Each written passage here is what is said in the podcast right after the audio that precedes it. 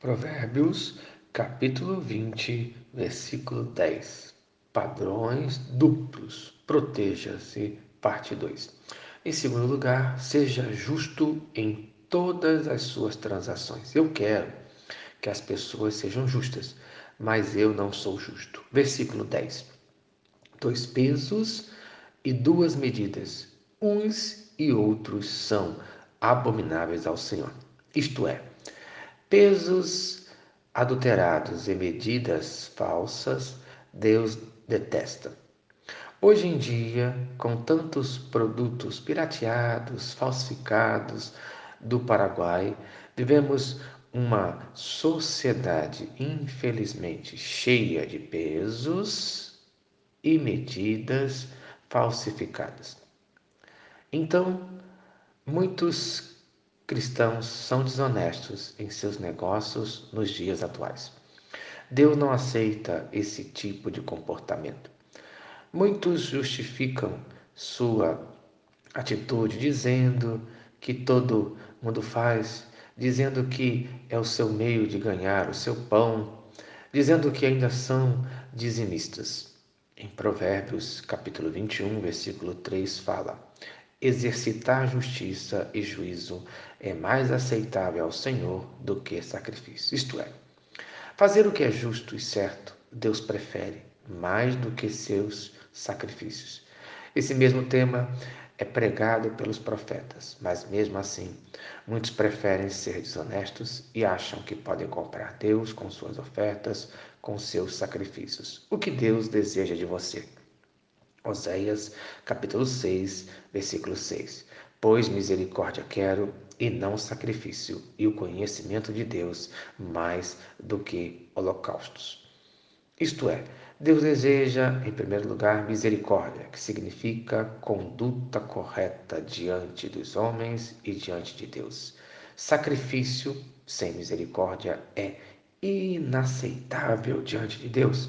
Em Mateus capítulo 9, versículo 13. Ide, porém, e aprendei o que significa misericórdia quero e não holocaustos, pois não vim chamar justos e sim pecadores ao arrependimento. Isto é, o homem justo aos próprios olhos não muda, não reconhece a sua necessidade de mudança, de salvação.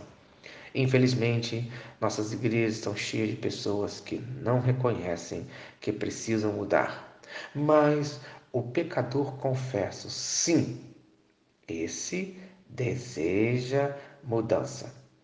Deus deseja, em segundo lugar, conhecimento. A falta de conhecimento de Deus, o próprio Jesus disse isso em Mateus, capítulo 22, versículo 29. Errais, não conhecendo as Escrituras e nem o poder de Deus. Isto é, erramos, pois não conhecemos a Bíblia e também não conhecemos a oração. É aquilo que eu chamo de vitamina BO, Bíblia e oração. O servo de Deus que deseja ser abençoado, que deseja ter conhecimento da vontade do seu Deus para a sua vida, precisa desta vitamina, vitamina BO, Bíblia e oração. Só assim este servo poderá ser justo em suas transações, pois assim conhecerá a vontade de Deus para a sua vida. Amém. Se esta mensagem abençoa sua vida, compartilhe com quem você ama. Vamos orar, Senhor Deus. Obrigado por mais um dia de vida. Obrigado por cada um que está ouvindo esta mensagem. Abençoe a cada um de nós com o conhecimento da tua palavra através da leitura da Bíblia e através das nossas orações, no nome de Jesus Cristo. Amém. Eu sou o pastor Eloy. Sou pastor da Primeira Igreja Batista em São Miguel Paulista, localizada na rua Arlindo Colasso, número 85, no centro de São Miguel Paulista, São Paulo. E lembre-se, Deus no controle sempre.